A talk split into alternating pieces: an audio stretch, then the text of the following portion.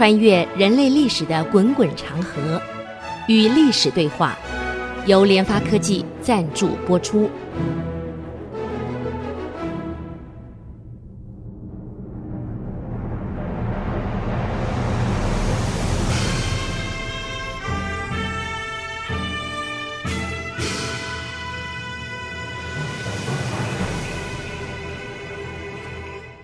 这里是 ICC 音竹科广播 FM 九七点五，您所收听的节目是《与历史对话》，我是刘灿良。啊，上礼拜我们介绍了这个王正恶，今天我们介绍了谭道济啊，这可不是济公老和尚啊，济公叫道济禅师，他姓谭啊，檀木的谭，谭道济。嗯、那么这个事情是发生在这个这个南朝刘宋时代。也是讲的是跟北魏的一个战争啊。南朝刘宋时代呢，这个北方呢已经被北魏政权给统一了。那么统一以后呢，每一个统一北方的人，下一个目标当然是把全国统一吧，把南方也拿下来。所以已经积极筹划往南进攻了。嗯，就在刘宋这个永初三年呢，这个宋武帝刘裕死掉了，病死了。北魏一看皇帝死了，这下好了，出兵攻宋，说占领了宋的施州，在河南洛阳一带，这全部还有青州在山东义都那里，兖州、豫州，大部分的土地都被攻占了，所以刘宋就失掉了整个黄河以南的地区，不见了，被拿掉了，啊，这个。再往南走就到长江了，各位。我后来根据南北朝来看的话，也是长江以北，几乎后来也没了啊。到宋景平二年呢，宋文帝继位了，继续实行宋武帝奖励农耕、兴修水利、减轻农民负担、放宽刑罚、赈济农荒等政策啊。所以一下子是长江流域呈现出东晋以来从来没有过的繁荣景象，很难得。呃，所以在南北朝其实有一些好皇帝，只是可惜这些好皇帝寿命都很短，哎，几年就完了，真是奇怪啊。嗯，那么宋文帝很想凭借着富强的国力，逐渐富强了，出击魏兵。把黄河那南面那个土地呢，刚刚丢掉那一些这个施州、青州、兖州、豫州啊，要收回来。好了，就在公元四三零年，那么南豫州刺史呢，道彦之就奉命率兵攻打魏国，准备收复失土。那么宋兵过了淮河、泗水啊，一直到达顺昌。沿着黄河西进，那么当时呢，北魏呢是集中力量在对付夏，嗯，所以把金庸、虎牢、华台、蒿墩的一带的部队呢都调走了，嗯，所以宋军呢就感觉到这个卫兵也不多嘛，没有什么抵抗能力嘛，就一路前进，一直到潼关，嗯，所以把黄河两岸的各地呢都把守了。没想到，等魏兵击败夏军以后呢，部队整合开始南下了。这一南下不得了了，道彦之呢是一败再败了，只要把兵撤到彭城，就是今天的这我们讲这个这个徐州附近啊，现在我们叫徐州了，当时叫彭城。那么魏军呢进攻了华台，第二年呢，宋文帝没办法再派这个这个江州刺史呢。谭道济率兵去增援华台，那么谭道济用兵那就很厉害了，很难打了。他一到江北呢，就长江以北、黄河以南那一块，因为现在两军所争夺的是哪里？黄河以南那一片土地，就长江以北、黄河以南。到后来真正形成南北朝呢，就是以长江为界了，江北全部是被拿走了。所以只有这个南朝呢，守在建康那里，一直换换这个王朝，偏安江左，嗯，所以为什么江左你站在长江，我那边看就知道了。长江的下边的左边，这偏安江左，也只能这样子了。所以谭道济还不错，几次打败了魏军，啊，就顺利一直打到历城。这个历城就是现在的山东的济南，啊，以前叫历城，打到那里去了。这个魏军呢，吃了许多败仗，就停下来休整，打算找机会呢反攻这个谭道济。后来魏军的这个主帅分析了。谭道济好像是孤军深入啊，因为一般他们会发现，你的部队进来打仗打完了，占领了土地以后，后面一定有大部队跟进，把占有的土地呢，一定要有人把守，不然又丢了怎么办？没用嘛。他发现谭道济部队一路进来，没有说是打胜仗，可你别忘了啊，打仗会减员，不会增员哦。其实打胜仗也死不少人啊，越来越少，越来越少。被人孤军了，已经深入了。偏偏后面呢，哎，没有部队来，奇怪了，怎么后面没有部队来接应你打下来的土地跟城池呢？这怪了。嗯，第二，他发现呢，你孤军深入的结果，请问粮食怎么接济？你没有后勤部队运粮过来给你。一个部队吃饭，那可不是说我们五六个人吃饭这么少哎，几万个人吃饭，一个人一天吃三碗饭，几万个人就是几十万，那要多少米粮？多少这个车子把粮食运过来？他发现怎么没有没有什么运粮运输车？哎，怪了！如果这样，你怎么撑下去呢？这卫兵主帅也很厉害，开始分析你的情况。第一个，你是孤军进来，你没有后援。第二，你粮草一定有限，在粮草有限的情况之下，你又不能因粮于敌，就地取粮，不可能，因为战乱太多，啊，你经过的城乡早就变成废墟了，老百姓都跑光了，哪来留一粒粮食给你？这不可能的事情。所以看来你一定需要由后方支援把粮草运过来。既然没有兵来。但粮草你还是需要，所以开始探消息的，果然没有错。这个你再能打仗的谭道济啊，部队不能不吃饭啊，派人回去要粮去了。后面的部队呢，这个道彦之那些的总部呢，果然调了粮食，粮车运了一大堆粮草过来了。当北魏的部队侦测到你的粮车的路线，多少粮车，多少人压阵，搞清楚了，就埋伏在粮车必经之地，劫粮车，所以就把道彦之送过来的粮食劫走了，把所有粮车全部给劫走了，啊，所以古代打仗啊，劫粮是很重要的，嗯，官渡之战。曹操不是劫了袁绍的粮吗？他要不劫袁绍的粮，袁绍的部队撑多久都没关系。在乌巢那里存了非常多的粮，曹操劫了他的粮，烧了他的粮，导致袁绍也没粮了。那么还好，我曹操不过七万部队，你可是七八十万呢，你粮可比我更严重，缺的更少，你怎么给我撑？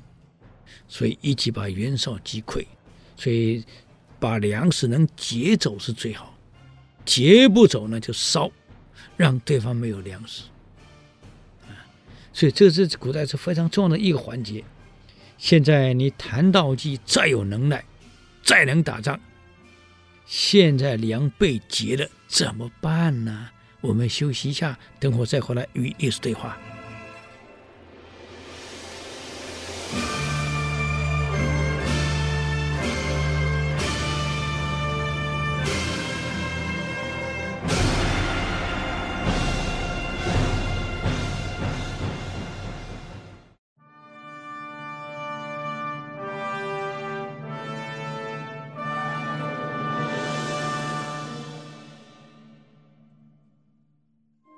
欢迎回来与历史对话，我是刘灿良。那么刚刚我们讲到这个粮草的问题了，这谭道济的粮草呢，在途中被劫，本来就缺粮，现在粮草又被劫，怎么办？嗯，看来魏军的将领也不是傻瓜呀，人家也很厉害，知道你孤军深入没有后援，占你的土地是站不稳，我早晚可以夺回来。第二。你孤军深入，粮食救济粮道这么远，我中途把你劫走了。吃饭的人这么多，打仗没有饭吃，全身发软，你怎么打？啊！所以现在粮食把你劫走了，我要看你怎么撑。谭道济一看自己也知道，军中粮草眼看就完了，华台呢又被魏军给攻陷了。接济粮草又被劫走了，我这些部队怎么办？你总不能死在外地呀！嗯，为了保全兵力，能活一个算一个，能保住一个算一个，绝对不能全军覆没，饿死在这里，或是因为饿了打不了仗，全军被俘。不行，我不能这样干啊！更严重的是，你孤军深入。疲惫不堪，又没有饭吃的时候，粮食不足，那么给士兵配给的粮食一定会减少，不一定吃得饱。所以有个士卒呢就逃跑了，逃跑也就算了，他投降给魏军了。啊，这个这样子投降过去以后啊，劝各位这话不用讲太多，啊，会出问题的呀。这老兄逃过去以后啊。为了邀功，把这个谭道济军中缺粮的情况报告了魏军。这个魏军得到这个消息啊，真高兴啊！原来你真的没粮啊！啊，听说剩的粮不过是两三天呢，马上兴兵追击宋军。那么宋军为了自保，已经开始撤退了。撤的过程，兵贵神速，撤得越快越好。啊！但是你要吃饭啊，要做饭啊，又来不及啊，现在又缺粮啊！宋军上下大为震惊，加上刚刚路过所打下的城池又被夺走了，你现在人绕道跑啊！嗯，没有城池，你过程中的粮食怎么补给？我举例子啊，我从台北撤军回高雄，如果过程中的桃园、新竹、苗栗、台中是我的。我可以进城去补给粮食，要粮食，可现在这些城都被别人拿走了，我怎么办？只能绕着墙跑，啊，绕着城墙跑了，往南一直撤了，嗯，所以这样的情况之下，后面追的又紧，粮食没得补充，军械得不到补充，啊，是宋军整个上下士气大为低落，大为震惊。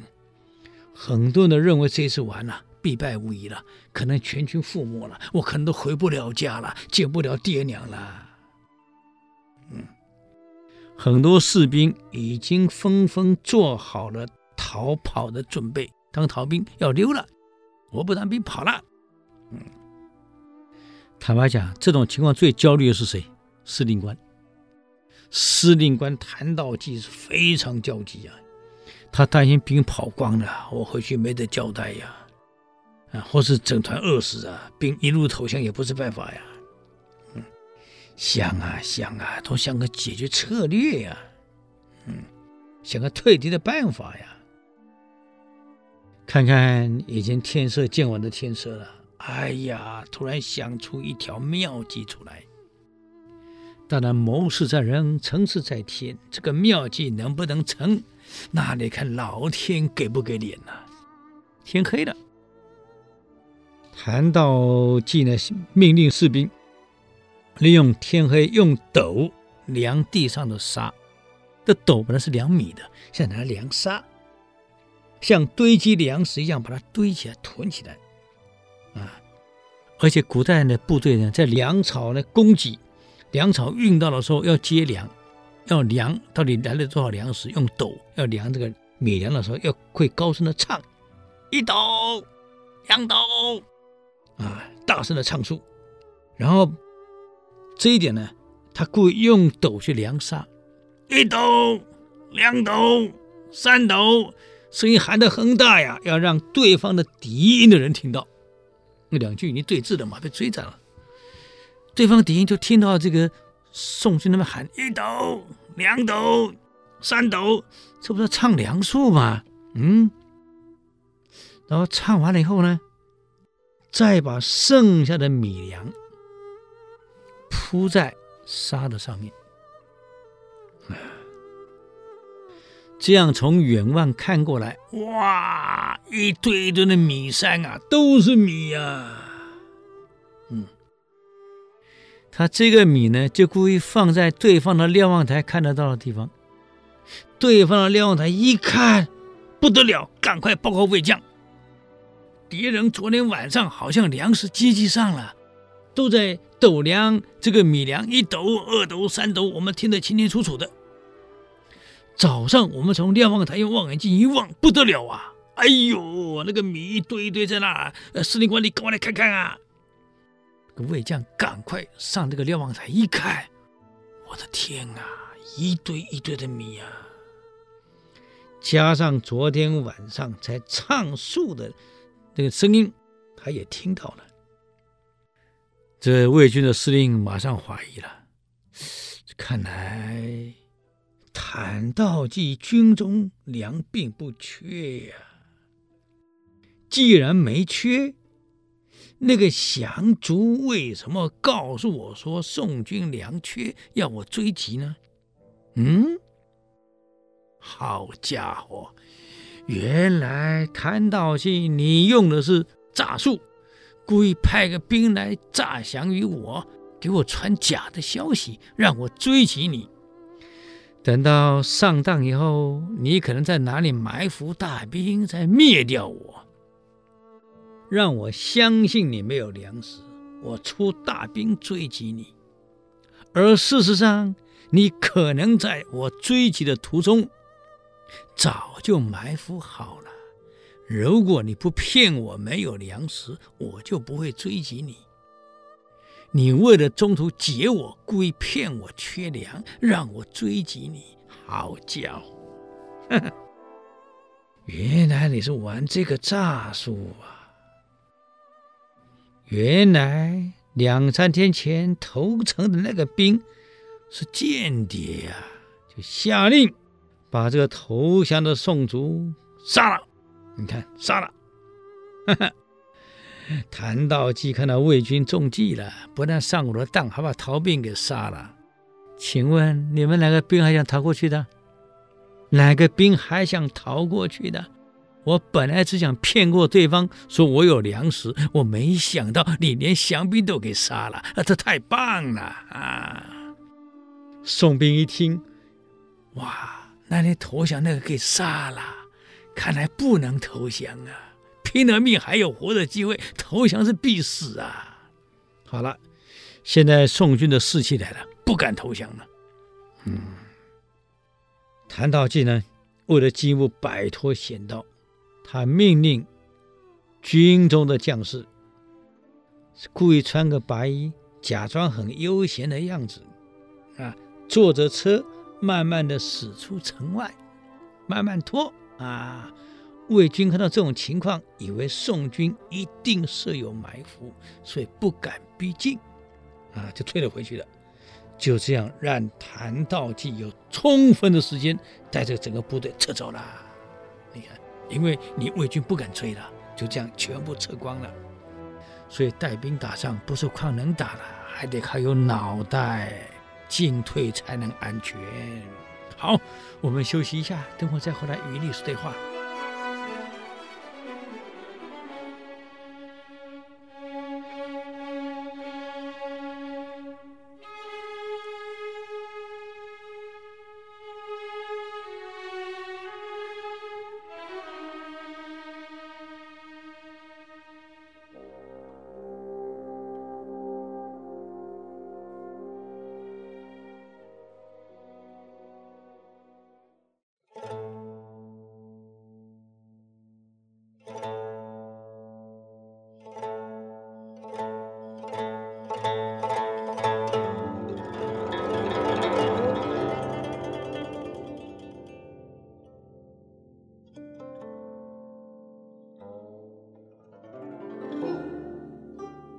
欢迎回来与历史对话。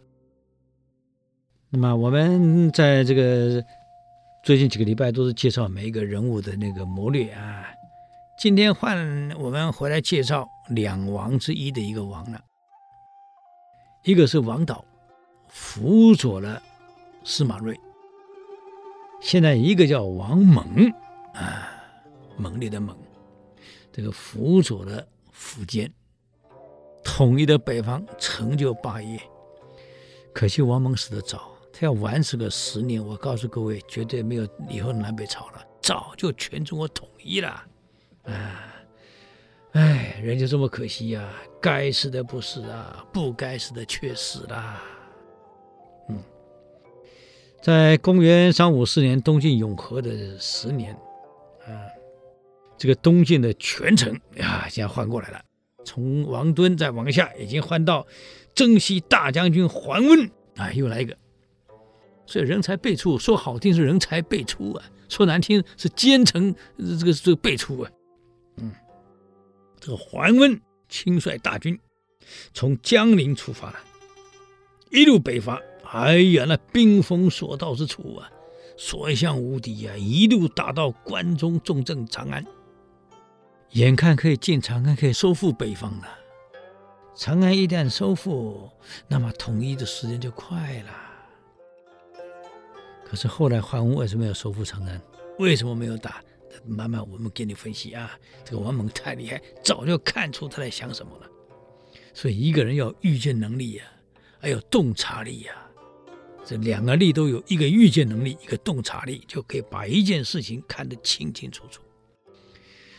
当时关中呢，在知足的贵族苻建，也就是钱群的创始人啊，在政权的控制下，苻建政权控制下，这个晋军一路打过来，势如破竹，一直打到关中，啊，从崤关一路来，前秦的五万主力部队被打到最后剩三万，啊，只能躲进长安城，不敢出来了。桓温呢，率着胜利之师，从建康一路打打到长安，就驻扎在长安附近的灞上。他学这个刘邦，就住在灞上，啊，等于是现在西安那附近啊。那么他发出告示，桓温的部队要发出告示，声明军纪，一定严守军纪，凡有扰民者斩。啊，要让人民各安本业。从西晋灭亡之后，整个长安都是少数民族政权在控制，整个北方都是少数民族政权啊，五胡之间互相杀，还不是汉人，是胡人之间互相杀。所以北方人口锐减啊，胡人也减，是汉人也减啊，逃的逃，死的死啊，东躲西逃啊。哎呀，这些人读着桓温的布告，看到晋军的纪律这么严明，这些汉人欢欣鼓舞啊，高兴啊，扶老携幼啊，嗯，牵着牛，带着酒来坝上慰劳晋军。啊，白发苍苍的老人流着泪，拉着将士们的手。我没想到，我这一辈子还能看到朝廷的军队，还能看到王师回来。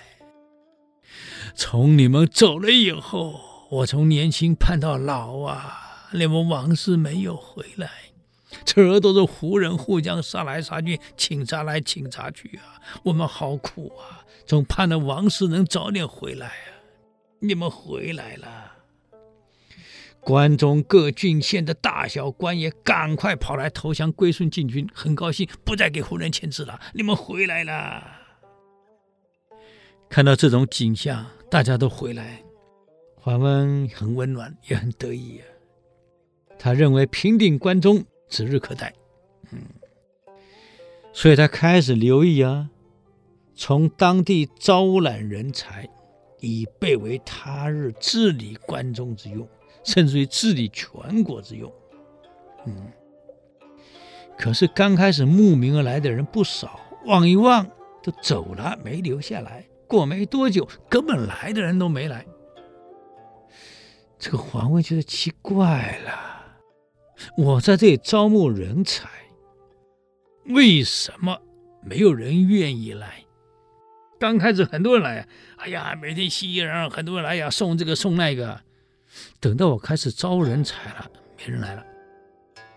我本来还以为我这里声望很高，人才都会来投奔于我，就怎么会没来呢？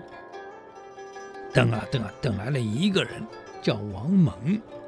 这个人出身很贫寒，靠编织各种本机，啊，用竹去编织本机为生。这个王猛虽然人穷，可志向高啊，聪明好学，知识非常渊博啊！啊，关中的大士族们也知道王猛的才华能力都够，只可惜出身贫贱，所以没有人愿意推荐他为官。那个年代是重视门第呀，你再有才华，只要你没有出身名门，被提拔的机会很少啊。所以当时很多被用的都不是人才，都是纨绔子弟，难怪造反的一再发生啊。嗯，那么就是当时士族呢嫌他出身太贫贱了，都不愿意推荐他出来做官。王猛根本无所谓，你推不推荐我当官，我没关系啊。后来有人推荐他到前秦啊，福建那里当个小官吏，他也不去。为什么不去？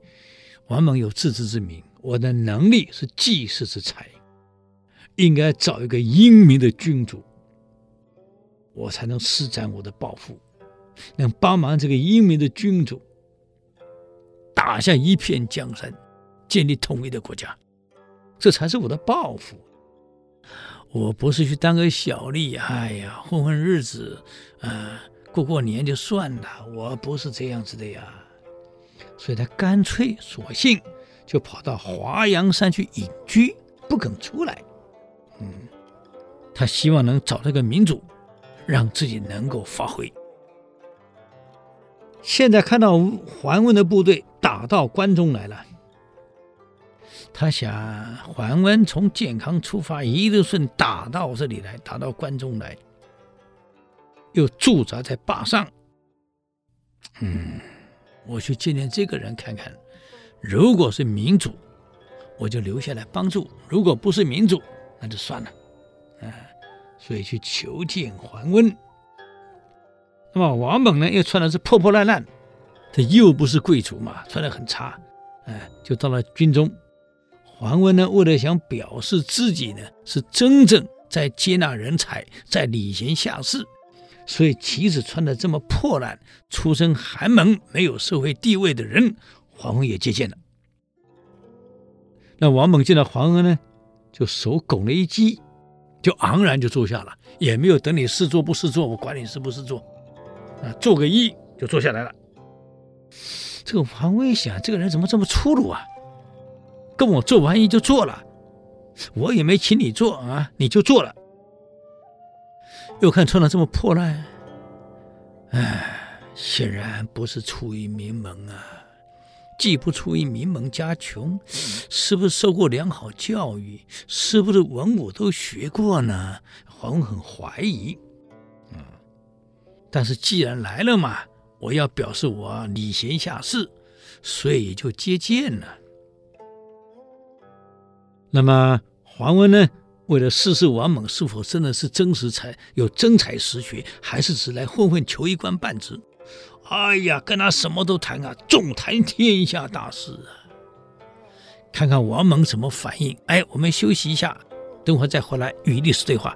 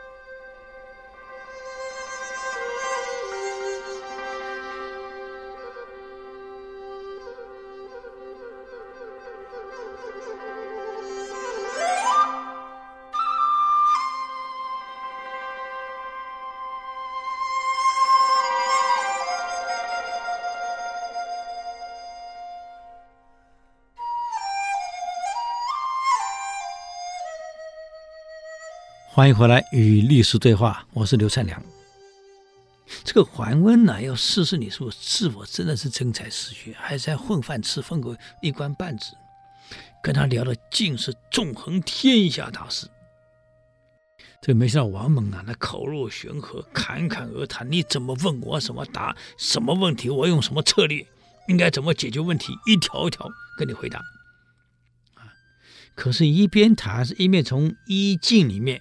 把狮子捉出来，一面捉狮子，抓到狮就算了，他不是扔掉，是往嘴巴塞，吃掉，抓到狮吃掉，抓到狮吃掉，跟猴子一样啊，这叫蒙狮。哎，我告诉各位，古代那个生活环境啊，没有杀虫剂，狮子真的很多，尤其穷人家睡的是什么东西？睡的就是那个稻草。麦草啊，铺在那里，上面再铺一层布，就睡上面保温，就这样而已啊。那很很惨的，布嘛要麻，要是棉，这种是又容易藏东西啊，又没有什么洗洁剂、洗洁剂，所以当然很容易长这些东西。现代人很少听到说，哎，生态有长什么虱子啊、跳蚤啊、头虱啊，这很少。可是我小时候就长过呀，哎呦，满头是头虱呢，痒啊，抓呀抓不完呐、嗯，后来最好的办法怎么处理？剃光头，哈哈，所以干脆就剃光头，剃得干干净净，再也没头虱了。嗯，那么左右的人，这桓温左右这些官员看到这个穿得破破烂烂的王猛，哎呀，还在抓狮子，把狮子给吃掉了，就用鄙视的眼光看着他。嗯，桓温呢也是皱皱眉头。哎呦，那安内呢？感慨到连台语都讲出来了。我说那安内了，那就是赢了。哎呀，也无所谓。哼，那个这个王猛根本就不在乎。可是我告诉过你各位讲啊，一个有才华、真正有真才实学的，啊，有核心竞争力的人就是不一样哦。一开口，一谈话的内涵，这下给黄文给镇住了。桓温提了很多问题，别的那些什么叫人才根本答不出来，而碰到王猛没有一个问题能难倒他，不但难不倒，你所提的那些困难、那些问题，王猛一条一条，连策略、连方案、连怎么执行都告诉你，都教你。嗯，这个桓温啊，内心对王猛是佩服的不得了啊。真行啊！这到最后，桓温就问他一个问题了。在交谈了这么久以后，他突然问了一个问题。他说：“我奉皇上的诏命，率领十万精兵远征关中，除暴安良。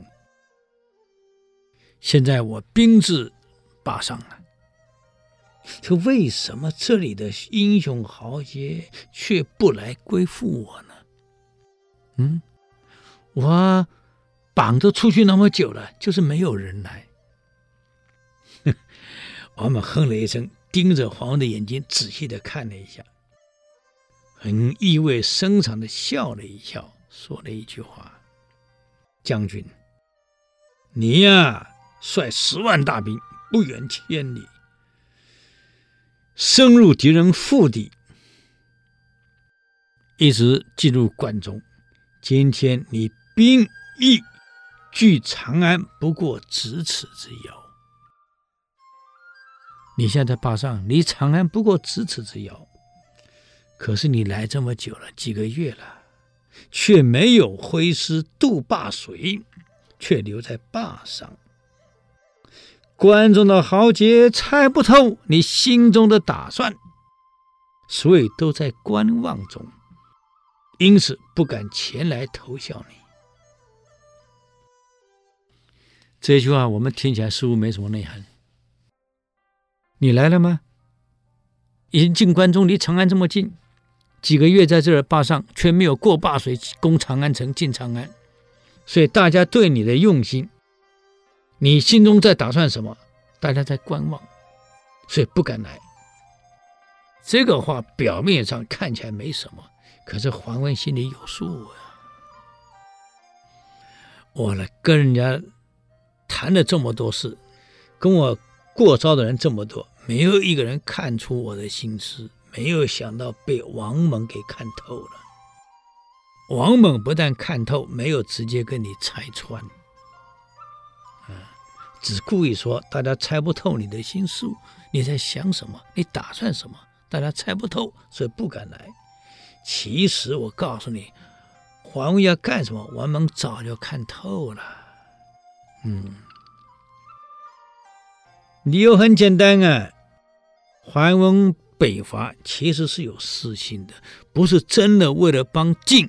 统一中国，恢复司马家天下，他是有目的的。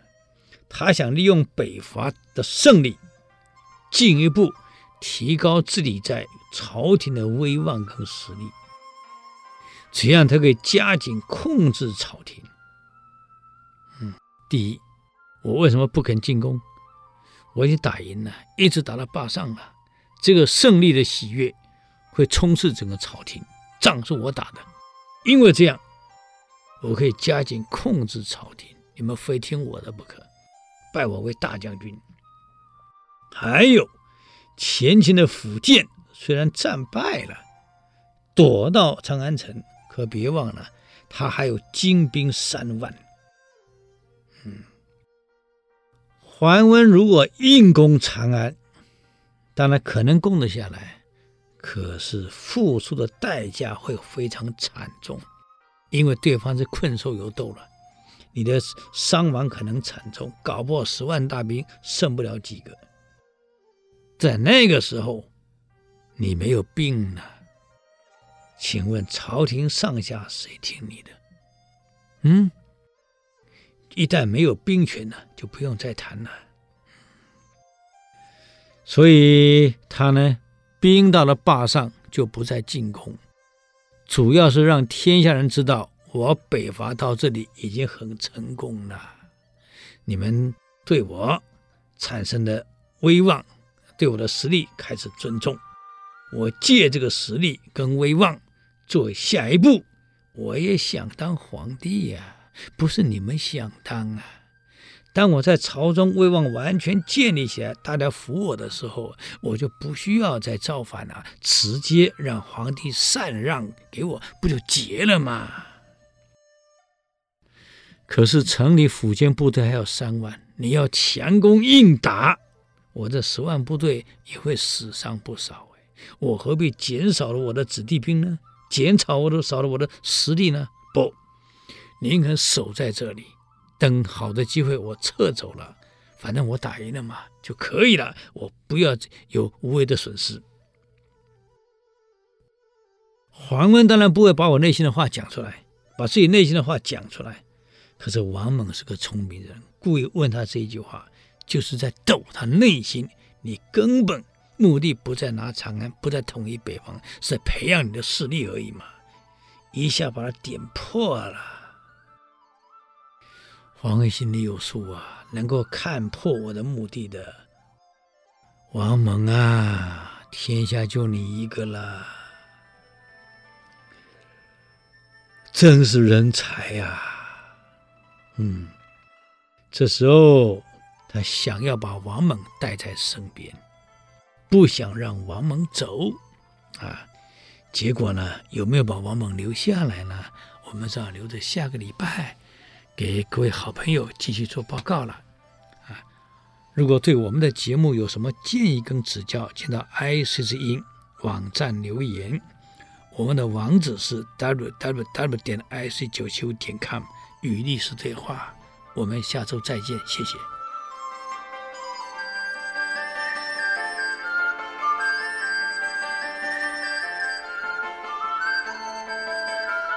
以上节目。由联发科技赞助播出。